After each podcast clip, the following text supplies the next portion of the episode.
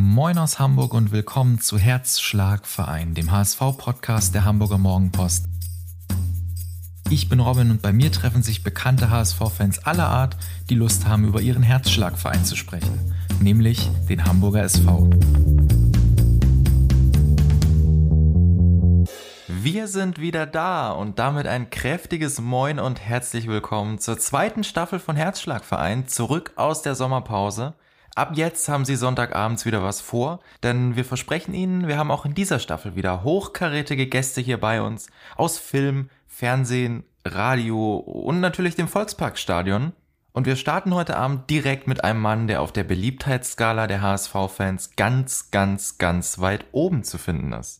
Er war selbst Spieler hier in Hamburg in den 90er Jahren und später auch erfolgreicher Trainer beim HSV und heute Abend ist er hier bei mir. Ein ganz herzliches Willkommen. Ich freue mich riesig. Thomas Doll. Hallo, schönen guten Abend. Ja, Sie werden das hören, liebe Hörerinnen und Hörer, aus Budapest zugeschaltet. Toll, dass das klappt. Herr Doll, dass die HSV-Fans Sie lieben, ist ja keine Überraschung. Als Sie die Profis 2004 als Trainer übernahmen, war der HSV seinerzeit letzter. Und als Sie gingen, fast drei Jahre später, war der HSV im UEFA Cup und bis heute auch zum letzten Mal in der Champions League gewesen. Um das noch einmal hier kurz einzuordnen.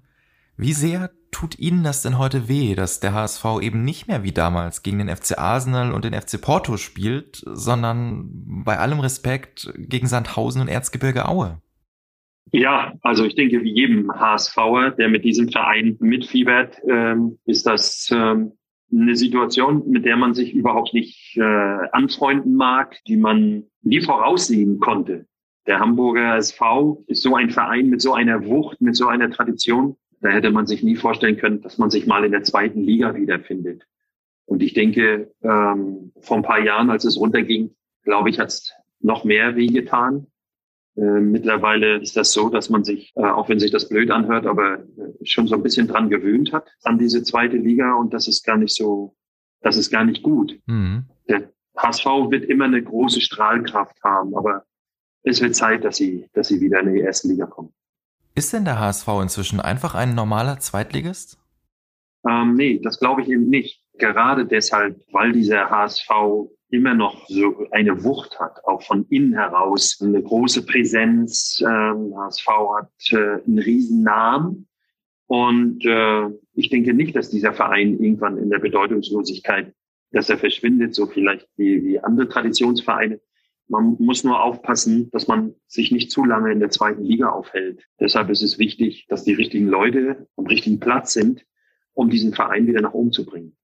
Sind denn gerade die richtigen Leute am richtigen Platz oder was glauben Sie, was fehlt dem HSV im Moment, dass er eben nicht wieder ganz oben ist gerade? Ja, ich glaube, dass die letzte Saison äh, oder die letzten beiden Saisons gezeigt haben, dass man eine ganz gute Hinserie gespielt hat, dass man teilweise sogar auf Platz eins war und in der Rückrunde dann es nicht geschafft hat, da oben den Fuß in die Tür reinzubekommen und äh, man dann irgendwie so auf, auf Platz vier gelandet ist. Woran das immer liegt, das weiß ich natürlich nicht, bin auch ziemlich weit weg. Man hat so den Einschein gehabt, dass der eine oder andere mit dem Druck nicht zurechtgekommen mhm. äh, von den Spielern, dass man in entscheidenden Momenten dann nicht die Resultate geliefert hat und auch nicht seine Leistung gebracht hat. Und das plätscherte dann so hin. Man hat dann unnötige Niederlagen eingefangen. Und deshalb ist es wichtig, dass neben dieser individuellen Klasse, dass man auch mentale Stärke mitbringt, äh, stabil ist, gerade dann, wenn es dann darum geht, wirklich auch oben anklopfen zu können. Und das hat man so ein bisschen vermisst in den letzten Jahren. Es waren richtig gute Trainer auch da. Und trotzdem hat es nicht funktioniert, äh, um, um nach oben zu marschieren. Ja, Stichwort Trainer. Sie waren genau 836 Tage im Amt als HSV-Trainer, also knapp zweieinhalb Jahre. So lange hat es seither nie wieder ein Trainer beim HSV ausgehalten. Wir haben mal nachgerechnet. Bei Tim Walter wäre dieser 836. Tag am 15. Oktober 2023 erreicht. Glauben Sie, Tim Walter ist am 15. Oktober 2023 noch Trainer des HSV? Ja, warum nicht? Also vor allen Dingen, wenn er es schafft, ganz Hamburg wieder glücklich zu machen, indem man aufsteigt. Mhm. Und dann ist natürlich alles möglich. Das Schwere danach ist natürlich dann, eine Mannschaft auch aufs Parkett zu bringen, die natürlich dann auch äh, eine hohe Bundesliga-Qualität hat. Das heißt, dass sie sich auch dann wieder etablieren, stabilisieren, in der Bundesliga. Das ist ja dann auch nochmal wieder schwer. Das ist dann der nächste Schritt auch. Aber jetzt erstmal durch diese Liga kommen, das wäre schon großartig. Also irgendwann sind ja Rekorde oder, oder ich weiß nicht, ob das ein Rekord ist, sind ja dafür da, um die irgendwann mal wettzumachen. Und ich denke schon, dass er das schaffen kann. Also ist er aus Sicht eines erfahrenen Trainers wie Ihnen auch auf jeden Fall der richtige Trainer für den HSV? Ja, ich denke schon, weil er bringt äh, eine gewisse Philosophie auch mit, neue Ansätze. Er ist ein Trainer, wenn es ein bisschen windig ist oben in Hamburg, der nicht gleich umkippt. Also den Eindruck macht er. Ich habe ihn mal kennengelernt, auch in Spanien, als wir mit, mit den Trainern hospitiert haben, überall bei verschiedenen Vereinen. Macht einen sehr stabilen, aufgeräumten Eindruck. Und äh, das wäre natürlich gut in, in diesem hektischen Umfeld, wo man sehr, sehr viel Druck verspürt, auch gerade in Hamburg. Und die Spieler können natürlich dann auch immer zu einem starken Mann hochschauen. Das ist schon wichtig. Sie selbst sind jetzt seit 2007 nicht mehr im Verein, aber wie ich merke, verfolgen Sie den HSV schon immer noch sehr, sehr intensiv, nicht wahr? Und das selbstverständlich, das ist ganz klar. Es hat sich auch viel verändert. Leute sind gegangen, neue sind gekommen. Das hat man natürlich schon alles verfolgt. Einige Sachen konnte man nicht nachvollziehen, was dort abgelaufen ist. Man ist ja danach, ist man ja immer schlauer, auch wenn Spieler verpflichtet werden, wo das Preis-Leistungs-Verhältnis nicht stimmt. Wo Denken Sie an jemand Bestimmten? ja. Also ich denke schon, dass jeder auch weiß, dass da sicherlich nicht alles rund gelaufen ist und der HSV immer großzügig gewesen ist, wenn es um Verträge ging aber es ist wenig zurückgekommen. Mhm. Da sind einfach ein paar Sachen nicht vernünftig gelaufen.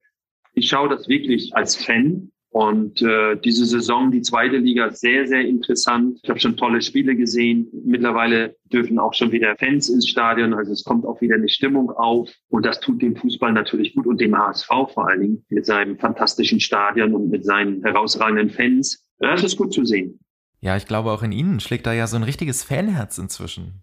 Ja, wenn ich äh, am Wochenende dann natürlich die Wahl habe auch zwischen Premier League und vielleicht italienische oder spanische Liga, schaue ich mir doch dann auch immer den HSV an. so, so, das ist einfach so. Auch wenn ich unterwegs bin, ich habe ja dann auch äh, Sky Go, bin da immer ganz gut dabei. Und ja, das ist einfach ein Muss, weil ich natürlich auch danach dann immer mit Freunden auch dann noch ein bisschen über das Spiel auch spreche. Also bis jetzt finde ich, dass die Saison ganz vernünftig angelaufen ist, wie sie Fußball spielen. Finde ich gut. Sie haben sich nur nicht belohnt in, in vielen Spielen, jetzt auch wie gegen Nürnberg. Und äh, nee, attraktiver Fußball, aber man wünscht sich natürlich, dass am Ende des Tages dann auch oder am Ende des Spieltags dann natürlich auch nicht nur ein Punkt ist, sondern auch drei. Aber es sieht ganz vernünftig aus. Ja, wie es in dieser Saison mit Tim Walter und dem HSV weitergeht, ist äh, heute Abend zumindest noch reine Spekulation. Und genauso spekuliert haben wir mal wieder bei drei Dingen, die wir über Sie gefunden haben, Herr Doll. Denn natürlich gibt es sie weiterhin. Unsere beliebte Rubrik Stimmt das? Wir haben recherchiert und drei Fakten über Sie gefunden, von denen wir jetzt mal wissen wollen, stimmt das? Und das erste ist, Sie leben ja inzwischen seit einigen Jahren in Budapest in Ungarn aber angeblich sprechen sie gar kein Ungarisch. Stimmt das? Das stimmt zu 100 Prozent. Woran liegt das? Ich glaube, dass ich äh, gerade so in den ersten Jahren war wichtig für mich so, dass ich meine Englischkenntnisse weiterentwickle, weil ich ja doch auch ein paar ausländische Spieler mit drin hatte. Dann kam natürlich dazu, dass wir einen ungarischen Co-Trainer dabei hatten. Der dritte Punkt ist sicherlich ein bisschen Faulheit. äh, weil die Sprache auch wirklich sehr, sehr schwer ist. Also ich glaube nach Chinesisch die schwerste Sprache der Welt. Eine tolle Sprache. Ich kann ein paar einzelne Wörter, aber wenn jetzt meine Frau zum Beispiel mit Freunden spricht oder mit der Familie, das ist, verstehe ich nur Bahnhof. Ich hatte jetzt so ein bisschen gedacht, jetzt auch in der Pandemie, dass ich mal ein bisschen Zeit habe, äh, vielleicht die Sprache zu lernen. Ich habe mir eine App äh, runtergeladen, habe ein paar Wörter gelernt, gerade so, wenn man einkaufen geht und, und so. Ja, und habe das dann irgendwann nach einem Monat habe ich das wieder verworfen, obwohl ich ganz gut dabei war. Ich denke aber, dass ich mich nochmal hinsetzen werde, nochmal einen Lehrer aufnehmen werde, um dann auch ein bisschen Ungarisch zu lernen. Das, ähm, das ist noch meine Aufgabe. Nach dem HSV waren Sie ja auch Trainer bei Borussia Dortmund und dort der Vorgänger eines gewissen Jürgen Klopp. Angeblich sollen Sie beide auch immer noch in Kontakt stehen. Stimmt das? Das stimmt nicht. Aber Sie haben sich doch schon auch kennengelernt. Ja, wir haben natürlich auch äh, mit dem HSV gegen Mainz gespielt. Ne, Jürgen am Anfang auch seiner Karriere, ich am Anfang meiner Karriere beim HSV. Ich weiß, weiß gar nicht, was die Statistiken aussagen, aber ich kann mich nicht erinnern, dass wir mal zu dem Zeitpunkt gegen Mainz verloren haben. wahrscheinlich ein bisschen Glück auch dabei gewesen. Ansonsten auch so bei Trainerlehrgängen äh, natürlich auch mal getroffen in Frankfurt und äh, ein sehr angenehmer Zeitgenosse, der natürlich dann danach richtig durchgestartet ist, ne? mit Dortmund und auch Liverpool. Großartiger Weg. Und sie sollen, das ist unser drittes und letztes Gerücht heute, passenderweise ja am Tag der deutschen Einheit auch, beim Mauerfall am 9. November 1989 gerade beim Fußballspielen mit der DDR-Nationalmannschaft gewesen sein. Stimmt das? Teilweise. Also ich war jetzt nicht beim Fußballspiel, sondern wir waren in der Vorbereitung auf das Qualifikationsspiel in Österreich. Wir waren in Leipzig in der Sportschule und haben uns da vorbereitet, als am Abend dann die Mauer gefallen ist. Und ja, ein paar Tage später haben wir dann das wichtige Spiel. Uns hätte ein Unentschieden gereicht, um 1990 zur Weltmeisterschaft zu fahren nach Italien. Und wir haben 3-0 verloren in Österreich. Toni Polster hat alle drei Tore gemacht. Hm. Ich glaube, dass viele schon mit den Gedanken woanders waren. Aber ich kann mich erinnern, wir hatten einen schönen Abend. Wir haben eine Flasche äh, Wermut aufgemacht, äh, haben angestoßen, haben natürlich viel telefoniert, dann auch nach Hause. Und das war die Vorbereitung. Wie war das für Sie? Wussten Sie in dem Moment alle, wie historisch diese Ereignisse da gerade waren? Ja, natürlich. Das wusste jeder. Ich war zu dem Zeitpunkt auch 24 und das war dann ein großer Einschnitt auch in unser Leben. Ich hatte ja auch viele, viele Probleme auch, weil ich ja auch viele Geschwister von meinen Eltern haben im Westen gelebt. So eine Großfamilie mit 13 Kindern. Und ein Teil hat im Osten gelebt, ein Teil im Westen. Die Mama von meiner Mutter hat auch im Westen gelebt. Also da gab es schon Probleme und das fiel natürlich dadurch komplett weg. Hat mich riesig natürlich in erster Linie von meiner Mutter gefreut, und ich hatte gar nicht so sehr an mich gedacht, dass es jetzt Richtung Bundesliga geht. Das war irgendwie noch in weiter Ferne, weil ich habe ja immer noch in der DDR gespielt und auch für die DDR-Nationalmannschaft. Ich glaube, das ging dann erst später nachher los. Wichtig war erstmal, dass wir so eine gewisse äh, Freiheit. Ich habe mich mehr für andere gefreut als für mich, weil wir waren privilegiert, wir Fußballer. Wir konnten ins Ausland reisen. Wie gesagt, wir standen kurz davor, nach Österreich zu reisen zum Qualifikationsspiel. Ich habe viele Länder gesehen, was viele, viele andere DDR-Bürger nie gesehen hätten in ihrem Leben. Ich habe als junger Spieler schon Schweden, Dänemark sehen dürfen und äh, ja, viele, viele andere Länder natürlich. Das ist schon ein Unterschied gewesen. War das da eine Umstellung für Sie, als Sie da nach Hamburg kamen, so in den Westen, in die Bundesliga? War so eine Umstellung eigentlich nicht. Ich habe das sehr genossen, dass man auf einmal jeden Tag mit der Presse zu tun hatte, das kannten wir alles gar nicht. Und im Westen hat man dann gemerkt, was der Fußball eigentlich für einen Stellenwert hat. Das ist unglaublich. Ich glaube, in der DDR war Fußball auch die Nummer eins. Aber wir hatten natürlich auch Leichtathleten und andere tolle olympische Disziplinen, die auch sehr erfolgreich waren. Und es gab auch nie irgendwie so, dass man über eine einzelne Person berichtet hat. Ne, das stand dann, weißt du, du hast auch ein paar Noten bekommen nach dem Spiel. Und dann wurde über das Spiel gesprochen. Aber so jetzt wie im Westen das lief auch, wie man auch dann den einzelnen Spieler auch, auch als Mensch dann kennengelernt hat, was für eine Aufmerksamkeit dort war, jeden Tag auch mit den Journalisten. Jetzt ist es ja noch mehr geworden. Äh, zu meiner Zeit war dann ein, zwei Journalisten am Trainingsgelände, auch bei strömenden Regen. Ich mochte das so, dass man eine gewisse Aufmerksamkeit auch bekommen hat, dass Fans auch beim Training waren. Hm.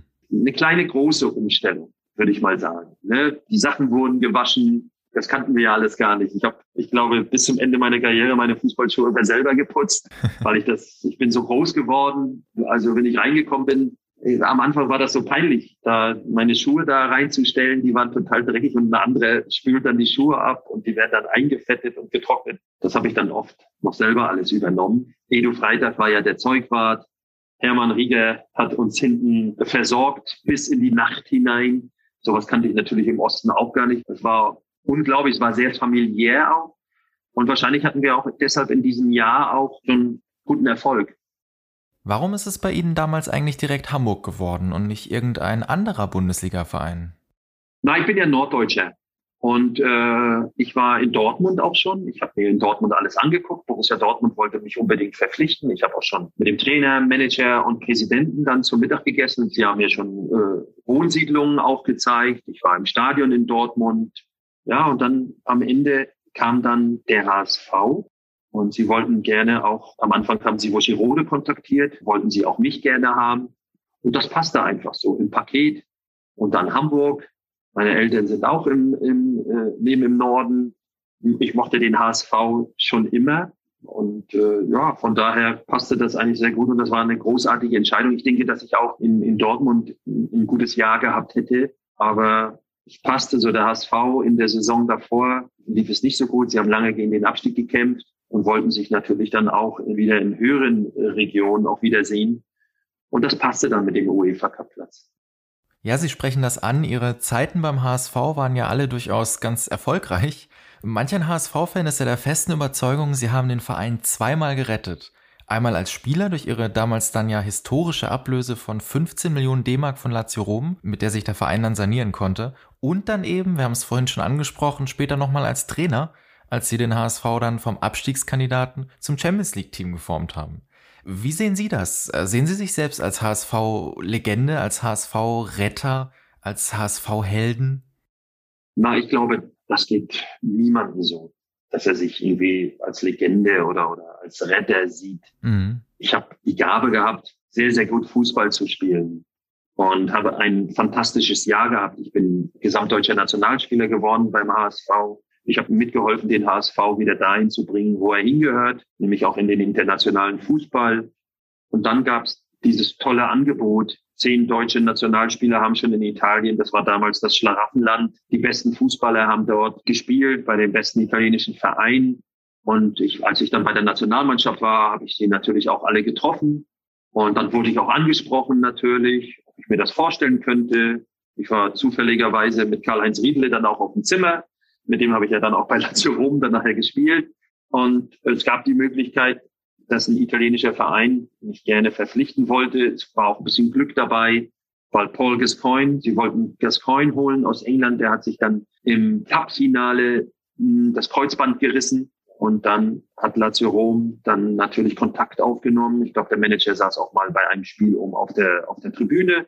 Und dann bin ich dorthin gekommen es ist ja kein Traum irgendwie für mich gewesen, in Italien zu spielen. Mein Traum war ja, Spieler der ersten Mannschaft zu werden und Nationalspieler vielleicht eines Tages zu werden. Das sind ja so die Träume. Und dass dann am Ende des Tages auch noch viel, viel Geld für mich gezahlt worden ist, äh, dass der HSV, das weiß man ja als Spieler nicht, man weiß ja nicht über die finanziellen Situationen Bescheid, aber man liest das natürlich, der angeblich 12 Millionen Schulden hatte, dass ich dann durch meinen tollen Fußball und durch dieses viele Geld, was man bezahlt hat für mich, dem Verein auch, äh, ich habe dem Verein ja nicht geholfen irgendwie in dem Sinne, sondern am Ende das Geld hat ja den Verein dann geholfen. Natürlich war ich derjenige, der verkauft worden ist. Ja, mich freut das natürlich, dass es dann keine Probleme gab. Das ist schon toll. Und dann habe ich irgendwann den HSV auch übernommen. Weiter runter ging es ja nicht mehr, als auf Platz 18. Ich war ein sehr, sehr junger Trainer. Die, die Bayersdorfer, Bernd Hoffmann haben mir das Vertrauen geschenkt. Tolle Fußballer im Team, die vielleicht einfach ein paar neue Reize haben mussten. Stellschrauben mussten gedreht werden und dann eine ganz, ganz tolle Zeit, die ich nie vergessen werde. Und ich denke, viele, viele Fans natürlich auch nicht, ne? wenn man so Namen hört. Sergei Barbaretz oder Medi Madavikia oder auch Daniel von Beuten, Rafa van der Vaart, Paul Beinlich. Das waren natürlich Jungs, mit denen man sich hundertprozentig identifizieren konnte. Und die konnten richtig kicken, richtig gut kicken. Und das war eine tolle Zeit. Ja, wenn Sie sich nicht als HSV-Helden sehen, haben wir eben eine kleine Heldin mitgebracht. Mhm. Bisher haben wir an dieser Stelle immer Fragen unserer Hörerinnen und Hörer vorgelesen und wir haben uns nun gedacht, das ist vielleicht die einzige kleine Neuerung in dieser Staffel, dass wir nun unsere Hörerfragen vorlesen lassen. Und zwar von der kleinen Amrei. Und hier ist Amrei mit unserer Hörerfrage für Sie, lieber Herr Doll. Lieber Thomas Doll, was machen Sie neben dem Fußball noch gerne? Haben Sie ein Lieblingshobby? so eine süße Stimme. Das ist oh, immer wieder schön. Oh, ich bin ja auch so gerne, wenn ich dann auch mal so eine, so eine Talkrunden hatte, auch mit, mit Kindern, irgendwo in der Schule oder, oder woanders in, in einem Sportverein. Immer süß, die Kiddies, wie sie, wie sie dann auch fragen. Und ja, ich habe natürlich, wie jeder andere auch, Hobbys. Ich lese natürlich auch sehr, sehr gerne Kriminalromane. Vor Jahren habe ich viele psychologische Bücher gelesen, auch für den Menschen interessiert. In der letzten Zeit habe ich natürlich mehr Zeit gehabt, auch mal ein bisschen golfen zu gehen. Oder ich fahre für mein Leben gerne Motorrad, setze mich einfach aufs Motorrad und fahre dann mal zwei, drei Stunden, um den Kopf frei zu kriegen, um in der Natur zu sein. Äh, Hobbys ist natürlich auch immer Sport für mich. Also ich bin fünf bis sechs Mal in der Woche äh, im Gym. Also ich halte mich immer noch fit. Und jetzt kommt ja Nachwuchs bald. Das wird dann das nächste Hobby sein. Ja, Sie werden ja schon sehr bald wieder Vater, also auch auf diesem Weg nochmal herzlichen Glückwunsch dazu. Äh, wollen Sie schon verraten, wann es soweit sein wird? Ja, es ist gar nicht mehr so lange hin, vier Wochen. So Ende Oktober soll es soweit sein. Es kommt ein kleines Mädchen. Sehr schön. Freuen uns natürlich riesig. Eine tolle Schwangerschaft bis jetzt gehabt, meine Frau, und waren sehr, sehr lange auch am Balaton jetzt. Ist so ein, so ein wunderschöner See, so eine Stunde weg von Budapest, dass man ein bisschen raus ist aus der Stadt. Toi, toi, toi, alles gut bis jetzt. Und jetzt geht's in die Endphase. Also im Fußball würde man so sagen, jetzt beginnt so die 75. Minute. das, also, es wird spannend. Ja, und jetzt haben wir Ihre private Zukunft geklärt. Natürlich liegt jetzt die Frage auf der Hand, wie sieht es mit Ihrer beruflichen Zukunft aus? Hätten Sie Lust, nochmal als Trainer weiterzumachen? Ja, natürlich, hundertprozentig. Also ich bin ja mit Leib und Seele äh, Fußballtrainer. Ich hatte letztes Jahr viele, viele, viele Anfragen auch aus dem Ausland, aber das war alles so ungewiss. Die Pandemie, ich wusste nicht, ob ich dann irgendwann auch wieder nach Hause reisen kann oder ob ich da bleibe oder wenn ich wieder nach Hause reise, dann gehe ich wieder in das Land zurück und bin dann 14 Tage vielleicht irgendwo in einem Hotelzimmer eingeschlossen. Das wollte ich uns allen hier nicht antun. Ich merke aber, dass mir so die Wochenenden, ich bin ja so ein Wettkampftyp, schon fehlen. Ja, nur Fußball gucken am Fernsehen, das befriedigt mich nicht. Und ja, es gab auch jetzt Kontakt. Jetzt ist so und so so eine Phase, wo die ersten Spiele dann auch ablaufen und wo man dann auch wieder mehr Kontakt hat, auch zu verschiedenen Vereinen. Agenten melden sich natürlich und ich bin vorbereitet, wenn der Tag X dann auch kommt und bin da auch sehr, sehr flexibel. Was könnten Sie sich denn vorstellen? Eine Rückkehr nach Deutschland oder sagen wir mal, wenn Sie sich das jetzt frei aussuchen könnten, wo würden Sie morgen früh gerne unterschreiben? Äh, äh, es könnte auch Barcelona sein. Also, ne? äh, nein, ich habe kein Land, was ich favorisiere. Es ist ja auch nicht so, dass es so, so eine Art Wunschkonzert ist, mhm. ne? wo du dann sagst, okay, ich würde jetzt gerne da und da hingehen. Also ich bin da sehr, sehr offen. Ich habe schon viele Länder kennenlernen dürfen, in vielen Ländern auch, auch gearbeitet. Von daher, da bin ich total offen. Also es gibt keine Wunschvorstellung. Aber zurück nach Deutschland würden Sie auch nicht ausschließen? Nein, überhaupt nicht. Und ich hatte ja auch in der Vergangenheit den einen oder anderen Kontakt auch äh, mal. Ja, von daher ist es interessant. Zweite Liga ist auch sehr, sehr interessant. Und äh, ja, man soll nie, nie sagen, dass es vielleicht auch wieder Deutschland dann eines Tages sein wird. Ja, bleiben wir mal gespannt, was in den nächsten Wochen und Monaten da noch so passieren wird bei Ihnen. wir haben ja anfangs mal über den 15. Oktober 2023 gesprochen, also der Tag, an dem Tim Walter so lange HSV-Trainer wäre wie Sie. Ja. Und natürlich muss ich Sie jetzt abschließend einmal fragen, unabhängig davon, wo Sie dann sind, wo Tim Walter dann ist, was glauben Sie, wo wird denn der HSV dann sein an diesem 15. Oktober 2023? Na, hoffentlich natürlich äh, in der ersten Liga, ganz klar. Ich habe in den letzten Jahren habe ich oft dann gesagt, ja, der HSV gehört zu den Favoriten und der HSV steigt auf. Und ich habe mich jetzt ein bisschen in der letzten Zeit auch natürlich zurückgehalten, auch wenn es nicht daran liegt, ob, ob Doll jetzt was sagt oder nicht, ob der HSV aufsteigt oder nicht. Das liegt sicherlich nicht an meiner Meinung. Ich wünsche es mir einfach, dass dieser fantastische Verein dass sie einfach auch dahin gehören. Aber das sagt natürlich Werder Bremen und Schalke und viele andere Vereine. Mhm. Es ist ein sehr, sehr steiniger Weg, ein sehr, sehr harter Weg. Und da wird noch sehr, sehr viel, denke ich, auch auf den HSV zukommen. Und ich hoffe einfach, dass sie jetzt einen richtig tollen Oktober haben werden, um dann auch sich eine tolle Ausgangsposition zu schaffen, um wirklich auch allen dann zu zeigen, dass sie in der Rückrunde eben nicht einbrechen, sondern dass sie ihren Mann stehen, dass sie Flagge zeigen und dass sie dann auch diese starke zweite Liga vielleicht dann auch am Ende mit dem Aufstieg in die erste Liga dann auch krönen. Und das wünsche ich mir. Deshalb ist es viel, viel wichtiger, jetzt so 21, 22 im Auge zu behalten, als den 15. Oktober 2023. und diesen Wunsch habe ich.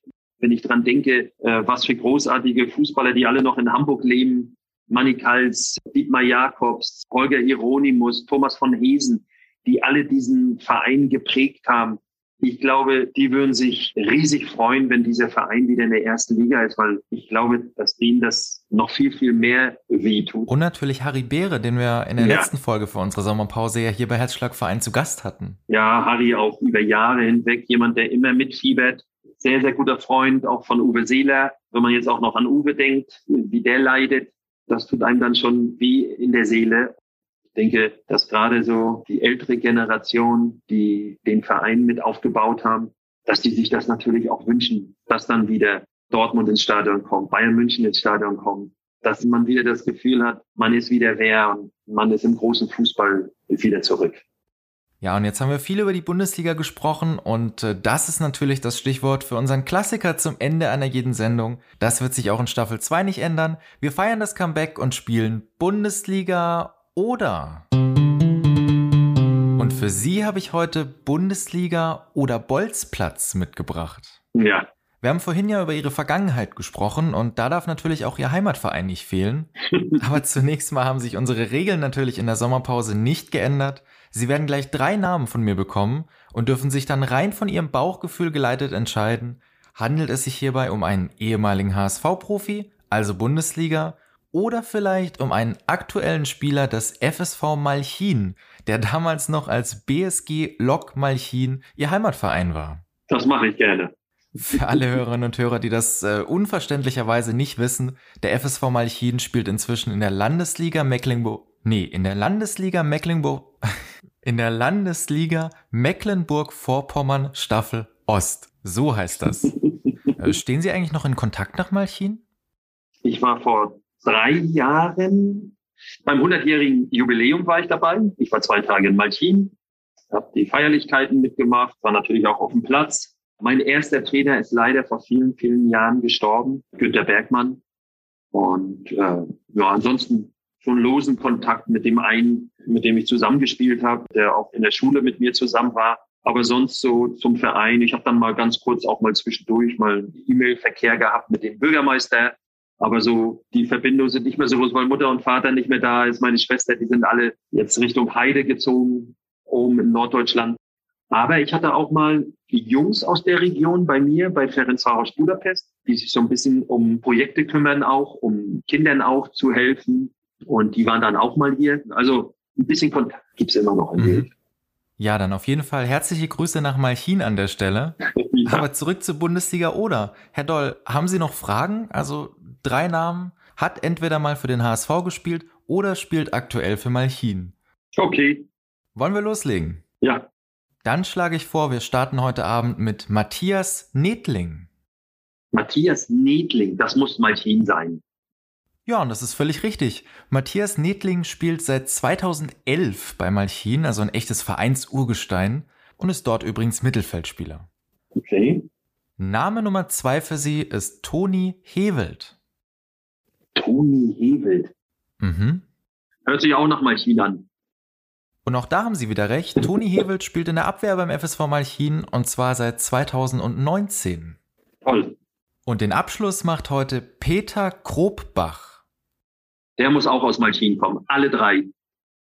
Da muss ich Sie zum ersten Mal enttäuschen. Das ist leider nicht richtig. Peter Krobbach war nie für Malchin aktiv, sondern für den HSV, hat 77 Pflichtspiele gemacht und zwar als Libero von 1972 bis 1975.